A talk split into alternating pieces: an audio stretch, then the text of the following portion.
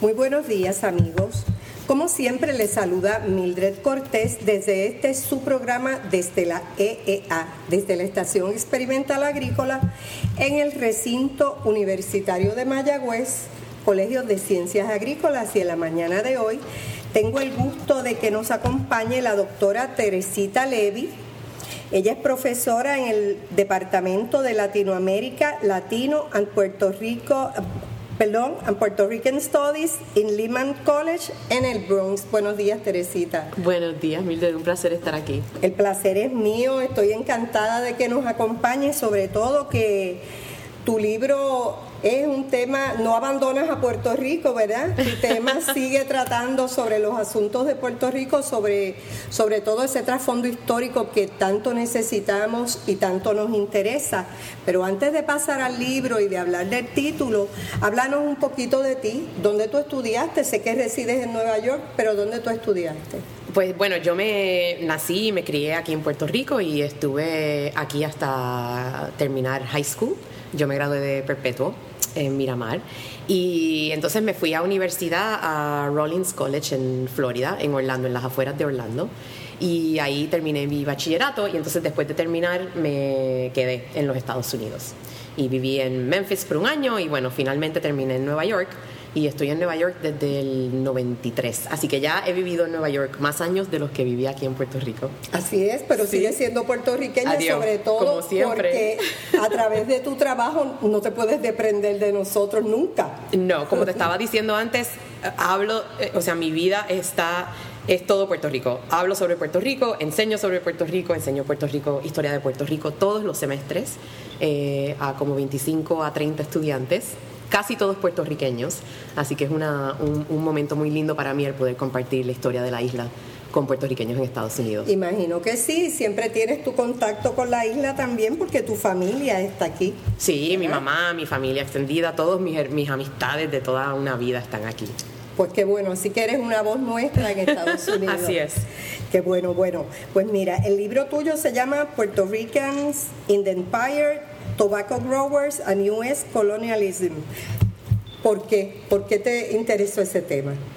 Bueno, a mí me interesa, eh, me interesa la historia de participación. Y cuando yo empecé, irónicamente, eh, yo me siento que yo aprendí historia de Puerto Rico una vez me fui de Puerto Rico. No lo dudo. Fue en Estados Unidos cuando yo empecé a leer los libros que me hubiese gustado leer en escuela superior, por ejemplo. Eh, y a través de una, bueno, de todos mis estudios, desde bachillerato hasta doctorado, eh, empecé a leer historias de Puerto Rico que me hablaban de un puertorriqueño que era dócil de un puertorriqueño que era una víctima de un imperio abusivo. Eh, de, una, un, de una víctima, esa es la palabra, sí. Una víctima, sí. Un, puertorriqueño que no peleaba, un puertorriqueño que digo, ay, bueno, pues... Que se sometía. Entren, entren, por supuesto. Sí. es de ustedes, llévense lo que ustedes quieran. Y me empecé a, preocupar que esa era la historia que yo en algún momento le iba a tener que enseñar a mis hijos, que ellos venían de un pueblo que era un pueblo dócil. Y para mí eso era terrible. Terrible. Terrible. Eh, y no estaba dispuesta a aceptarlo como una historia del pueblo puertorriqueño. Y yo no conocía estos puertorriqueños dóciles, yo nunca los había visto. Yo, o sea, yo no, sabía de dónde, yo no sé quiénes son. Así que me puse a, trabajar eh, la cuestión de la participación puertorriqueña en el sistema colonial americano desde el, 1908, desde el 1898 perdón, en adelante. Y lo que encontré en los archivos, no, tanto en el, no solo en el archivo eh, general aquí en, en, Puerta de Tierra, pero aquí mismo, en la estación experimental, donde hice muchísimo, muchísimo trabajo de investigación, o en los archivos federales en Nueva York y en Washington. Lo que encontré fueron historias de puertorriqueños que estaban peleando, que visitaban Congreso, que visitaban al presidente, que visitaban legisladores en Puerto Rico y en Washington, que científicos que se pasaban investigando cómo mejorar el cultivo, porque en ese entonces pues éramos una sociedad agrícola, ¿verdad? Eh, y empecé a darme cuenta que estos no eran ningunos puertorriqueños dóciles y que la historia de los puertorriqueños en frente al sistema colonial americano era una historia de activismo y de participación y no era una historia de victimización. Y entonces el, el enfoque en el tabaco era honestamente por alejarme del enfoque en el azúcar que domina la historiografía de Puerto Rico. Sí, es verdad que se ha explorado muchísimo por ser probablemente la industria más importante económicamente en un momento, pues la gran parte de los estudios se han enfocado en la en el estudio y el análisis, ¿verdad?, de la historia del, cultivo de caña de azúcar en Puerto Rico. Por supuesto, y, es un enfoque que tiene que existir, obviamente, era, el, producto más importante. Pero hay que darle oportunidad a otras cosas. y, no, solo eso, o sea que lo, lo, que se ha encontrado en el, en el sector agrícola eh, azucarero eh, se ha entonces generalizado a todos los otros sectores agrícolas. O sea que la historia del tabaco es, es la historia del azúcar, y la historia del café es la historia del azúcar, y la historia de los frutos menores es la historia del azúcar, que no es cierto. Que no es cierto. Así que pues trabajando como los, los agricultores de tabaco, no los trabajadores, eso es otra historia, los agricultores de tabaco en las regiones tabacaleras de Puerto Rico que se convierten en regiones tabacaleras más bien después del, del 1898, eh, trabajando cómo ellos se, se acomodaron, se acostumbraron, pelearon, consiguieron legislación, consiguieron fondos para experimentación científica, todo ese tipo de cosas, pues es un buen lente, un buen enfoque para trabajar esta idea de que los puertorriqueños son activistas y son participantes en su propia historia.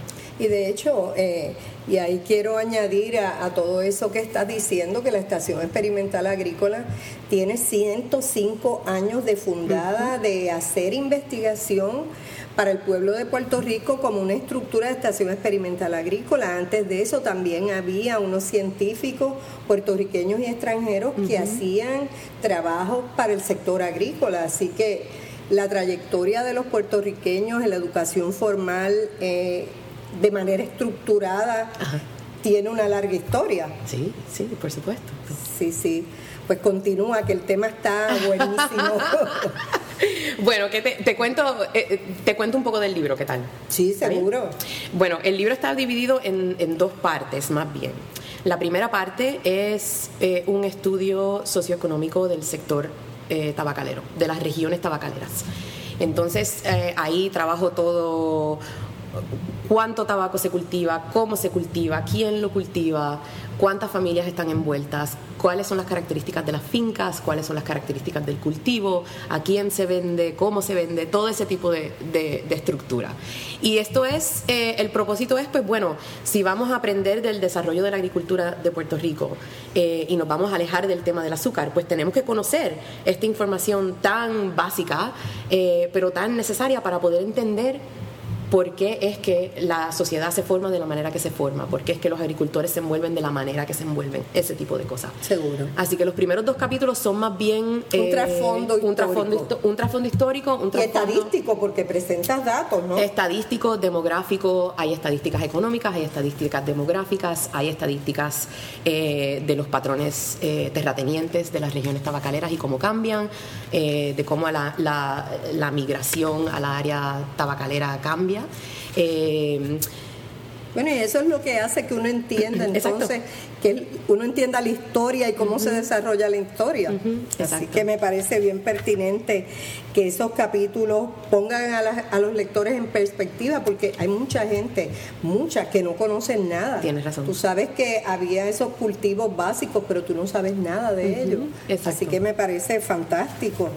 Y entonces, y también parece que cuando, cuando conoces cómo se desarrolla en términos económicos, o sea, cómo se desarrolla la economía tabacalera, cómo se cultiva, quién lo cultiva. Cuando conoces todo eso, entonces cuando lees sobre la política que va con, ello, cuando lees la legislación que va con eso, cuando lees la tecnología y la experimentación científica que va con eso, pues todo hace sentido, porque al final del día son personas que necesitan trabajar para darle de comer a sus familias, que eso es lo que todos hacemos como humanos. ¿Verdad? Y eso es todo lo, que, estamos haciendo, lo que estamos hoy, haciendo día. hoy día, exacto. Y lo que nos pueda ayudar a hacer esa cosa, e, ese, a, proveer para nuestra familia de mejor manera, lo vamos a hacer. Seguro que sí. Y después de ese capítulo 2. La segunda parte del libro es, eh, discute tres áreas de negociación, lo que yo llamo negociación en el imperio. Eh, y, yo vengo de una perspectiva que eh, el Estados Unidos es un imperio, igual que lo fue eh, el imperio británico o cualquier otro imperio, y que, y que nos ayuda a entender los patrones de colonialismo si pensamos en Estados Unidos como un imperio colonial. así que ese es mi, mi, mi ¿cómo se dice? Mi vamos a, la premisa de la que está intelectual para, exacto gracias. para el desarrollo de verdad exacto para entender esto viene de ahí. sí. que es un sistema colonial que reconocemos que es un sistema colonial. Y entonces a mí lo que me interesa no es discutir si lo es o no lo es. Para mí lo es punto. Para mí lo interesante es cómo los puertorriqueños entonces buscan una voz en ese imperio ¿verdad? Porque el proyecto imperial puede ser lo que definan los americanos en este caso, ¿verdad? Pero no lo pueden hacer sin la participación de los puertorriqueños. ¿Cómo nos posicionamos dentro de, esa estructura? Y una estructura que cambia todo el tiempo porque los puertorriqueños demandan que esa estructura cambie. O sea, el proyecto colonial eh, es definido por los puertorriqueños al igual que los americanos. y, eso, y eso también nos cambia un poco la historia de victimización. Si pensamos que nosotros desde un principio teníamos voz, pues entonces no podemos ser víctimas podemos ser participantes y eso nos cambia un poco el entendimiento de esos primeros 40 años. Yo solamente voy hasta el 1940 en este libro. Pero entonces, perdón, la segunda parte del libro discuto tres áreas de negociación en este proyecto colonial. Eh, que en, muchas otras eh, historias de los imperios pues se han determinado que son áreas tal vez impenetrables o de autoridad unilateral. Eh, no, se, no se reconocen como áreas de negociación, pero para mí sí lo son. La primera, perdón, es eh, la política. ¿Cómo se envuelve en el sistema político? Que es lo primero, necesitas acceso, ¿verdad? Seguro. Si tú vas a ir a visitar. Exacto. No, y si vas a ir a visitar, quieres ir a visitar al presidente de los Estados Unidos, ¿cómo lo vas a hacer? ¿Cómo llegas? ¿Cómo llegas? Esa es la palabra. Así que esa es la primera. Entonces, ese capítulo trata de la afiliación de los agricultores, eh, de los tabacaleros, pero de todo el resto de, de los agricultores, perdón, azúcar, café, frutos menores.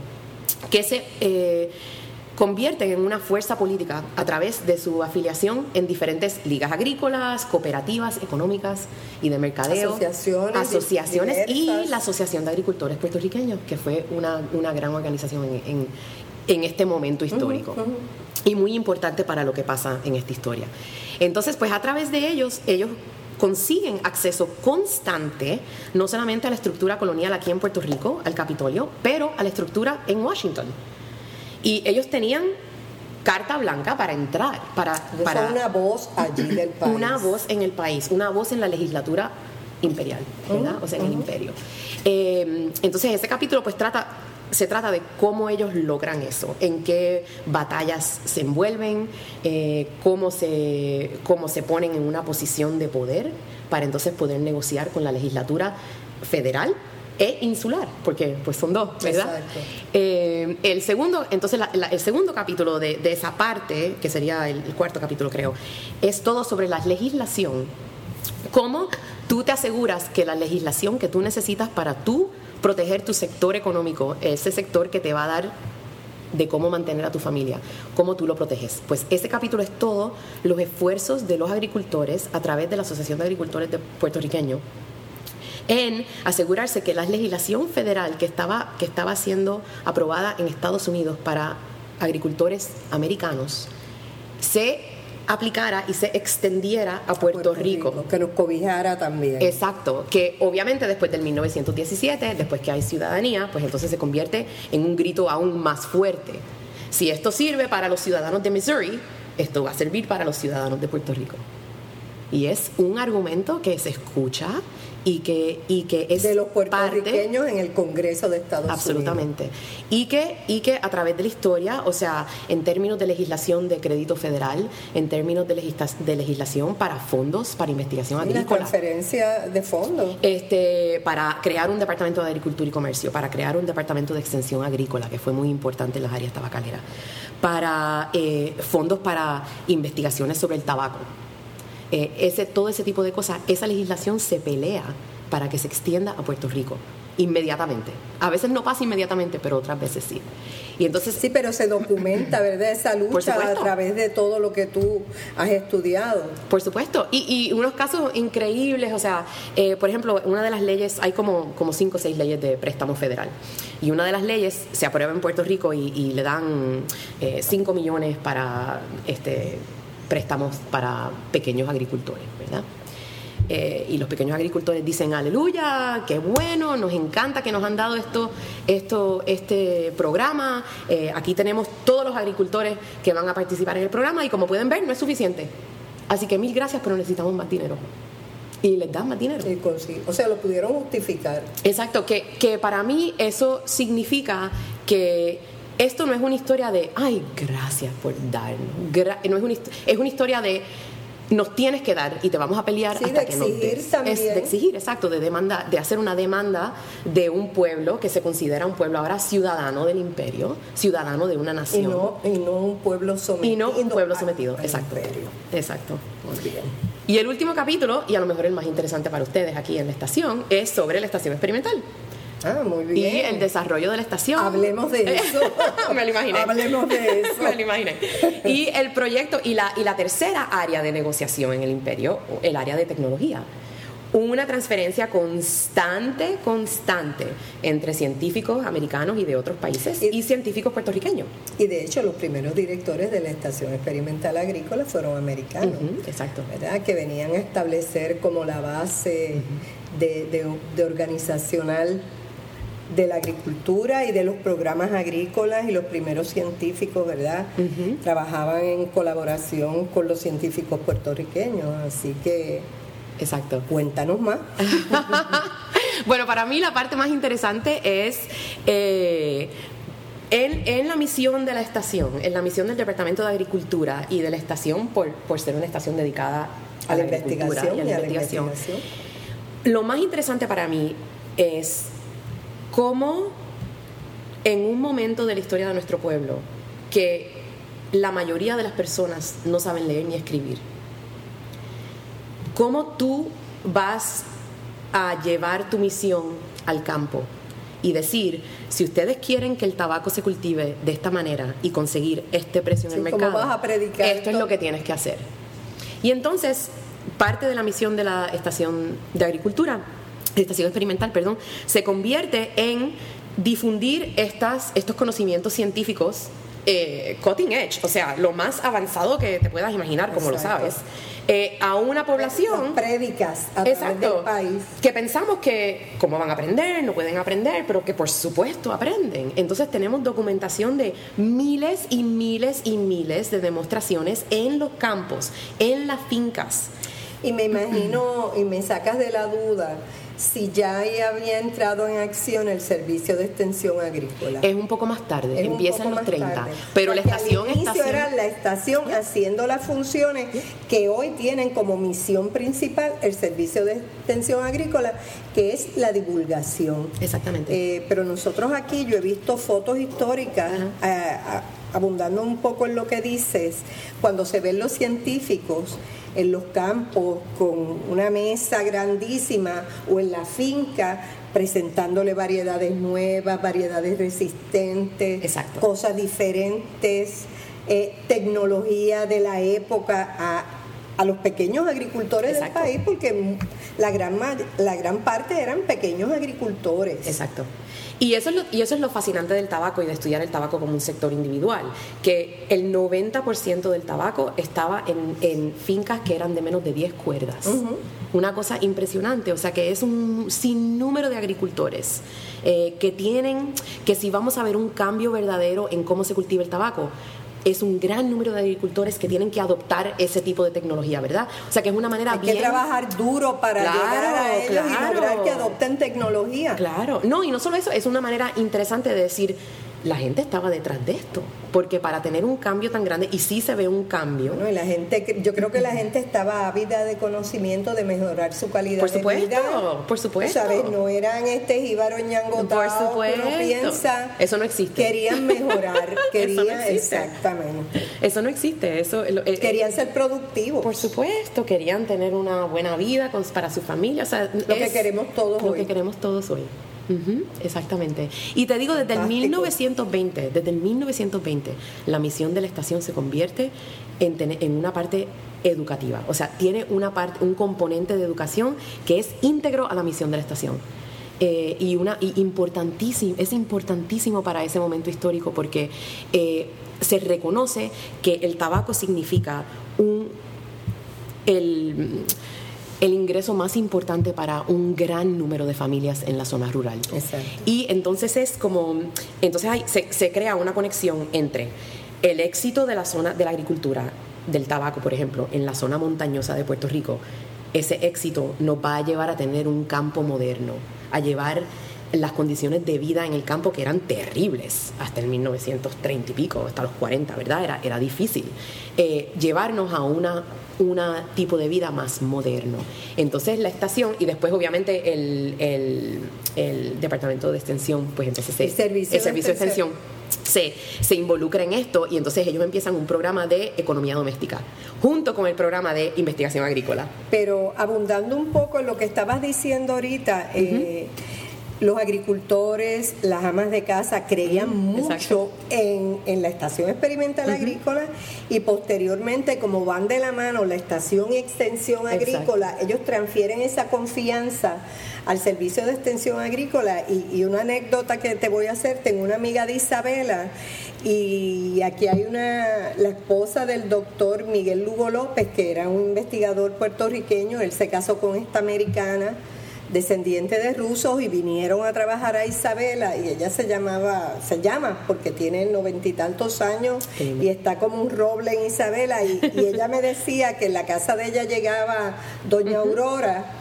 que era de economía, de economía doméstica, una economista del hogar, y lo que dijeran en el barrio Doña Aurora, que reunía a todas las madres con los hijos, eso era lo que había que hacer para las cuestiones de salud, de higiene, de manejo de alimentos, todas esas cosas. Ella, ella hablaba y eso era palabra santa, eso cambiaba todo, todo como se hacía en la casa, como ellos dijeran, porque ellos venían a ayudar y ellos sabían, de acuerdo, ¿verdad? Como, como las amas de casa se sentían con estas personas que venían de estas agencias a ayudarlos a, mejorar su calidad de vida. Así que creo, creo eso de que me estás diciendo y cómo adoptan rápidamente tecnología. Exacto.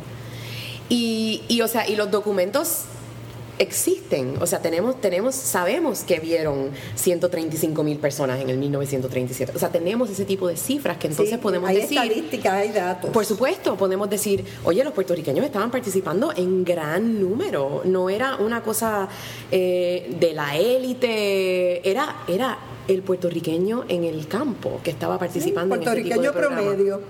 Eh, y eso me parece que, que también es algo muy importante para nosotros saber y para nosotros aceptar que, que todos los puertorriqueños, no, no, solamente la clase política, que hablamos mucho de la clase política, pero que el puertorriqueño del campo, el puertorriqueño... Y la clase adinerada.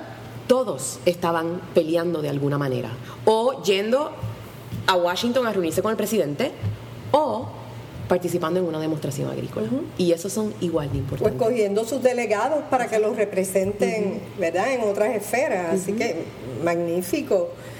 Eh, ¿Quién lee tu libro ahora mismo? todo el mundo, no.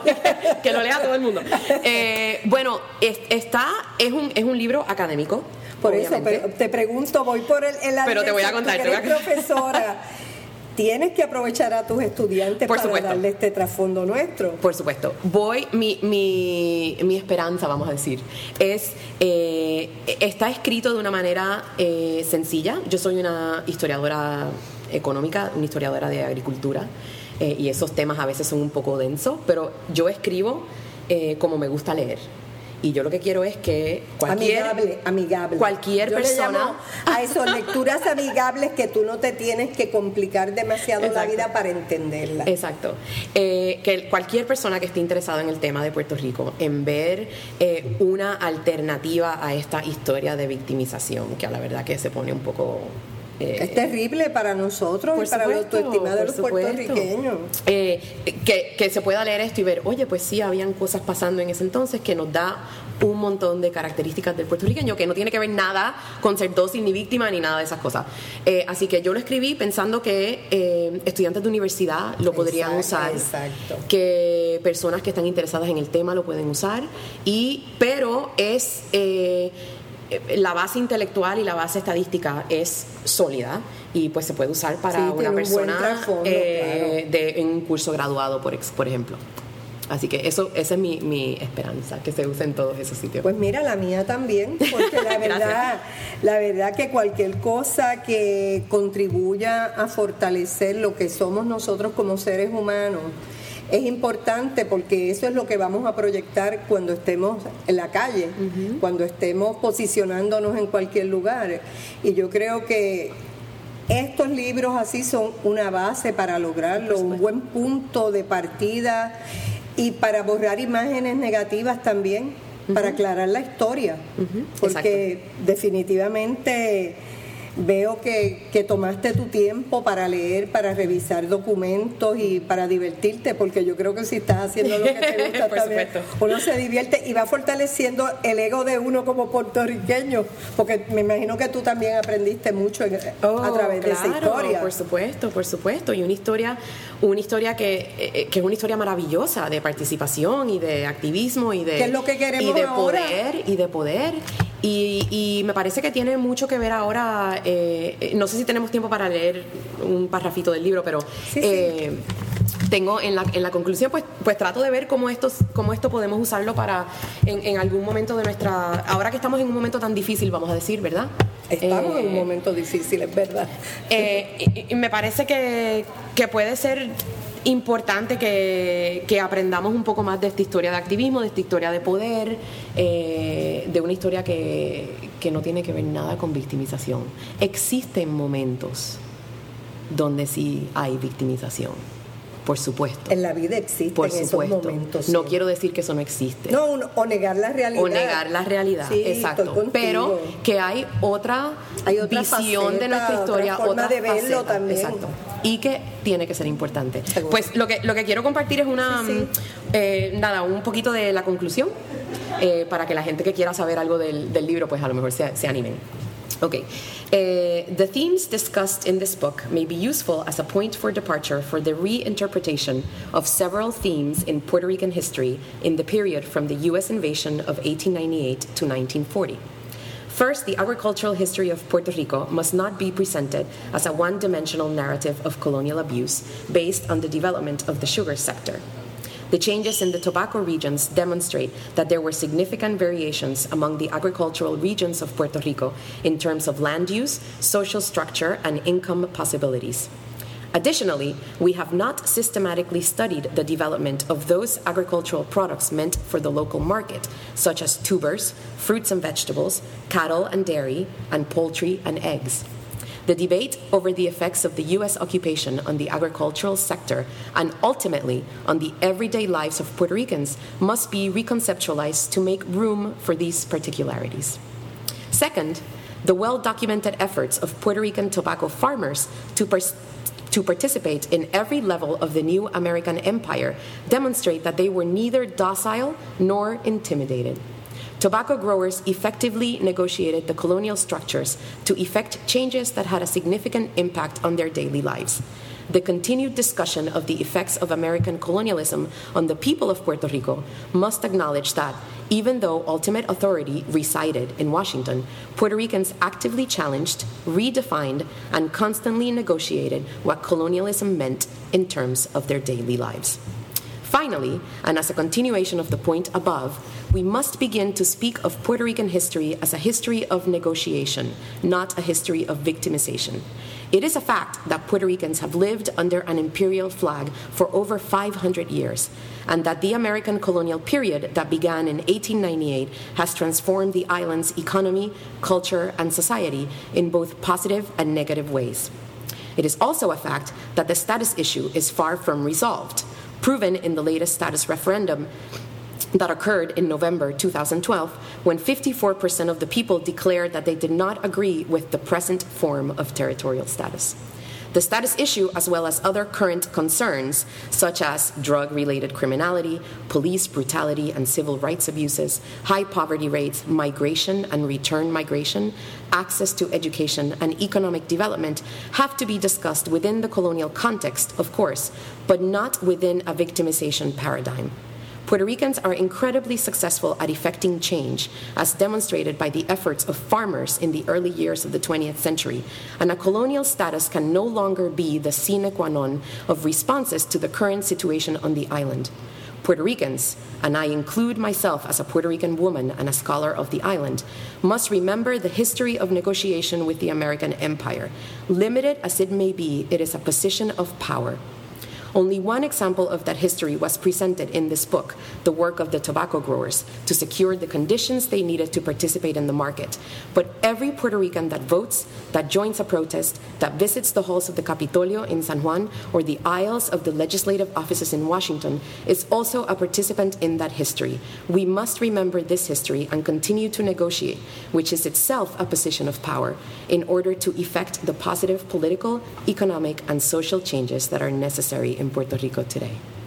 Fantástico. Después, después, de ese planteamiento no hay mucho más que decir. A ver, así que vayan yo a creo leer. que el libro sí, magnífico, magnífico. Eh, me encanta eh, ese cierre que haces ahí. Mejor no lo puede describir. Claro. Y, y, puedes decirlo por todo lo que estudiaste de la historia de Puerto Rico, ¿verdad? Uno se lo puede imaginar, uno lo puede decir de, de, lo que ve ahora, pero no es lo mismo, ¿verdad? Que tú has estudiado tantos documentos para llegar a esa conclusión, uh -huh. que es una conclusión muy sabia para este pueblo. Así que oh, yo te agradezco muchísimo tu participación en el programa, de verdad que estoy encantada. Un placer. No pensé que fuera así cuando Luis me habló de, de hacer el programa, pero fabuloso. Este, pero no nos podemos ir sin que me digas dónde vamos a conseguir ese libro. Bueno, si están, eh, si escuchan esto en las próximas 24 horas, eh, tengo una lectura mañana en la librería Tertulia en el Viejo San Juan a las 6 de la tarde, así que están bienvenidos y ellos van a tener copias del libro. Eh, también se puede conseguir a través de Amazon. Eh, o si me mandan un correo electrónico, yo se los mando. ok, pero después, después de la presentación va a estar disponible en, en Amazon y en la tertulia. En sí, en la tertulia, sí. Ellos van a tener copias adicionales. Pues Teresita, que te puedo desear mucho éxito. Gracias. Que sigas estudiando mucho las cosas de Puerto Rico y lo que a mí respecta relacionado con la agricultura fabuloso. Ahí vamos, eh, al próximo. Sí, me encantó, me encantó el programa, me encantó conocerte y espero Igualmente. que cualquier otra actividad o en algún otro momento que vuelvas a Puerto Rico podamos reunirnos y hacer otro programa tan bueno como este. Por supuesto, gracias. Y quiero agradecer a la, a, aquí al, al, a la gente de la Estación Experimental y de la biblioteca que han sido tan generosos conmigo a través de todos los años. Siempre estamos a tu orden. Gracias, un placer. Suerte. Amigos, ya ustedes escucharon este magnífico programa y recuerden que pueden conseguir el libro en la librería La Tertulia y en Amazon también. Y escúchenos nuevamente en su programa desde la EEA.squarespace.com. Recuerden que hemos cambiado nuestra dirección eh, para conseguirlo por internet, pero siempre se pueden referir a Facebook y ahí nos van a conseguir como nos consiguen siempre desde la EEA. Y si tienen alguna sugerencia, algún comentario, pues nuestro productor, el director de la Biblioteca de la Estación Experimental Agrícola, profesor Luis Méndez, a él le pueden escribir y hacer cualquier comentario a luis.méndez4 at upr.edu.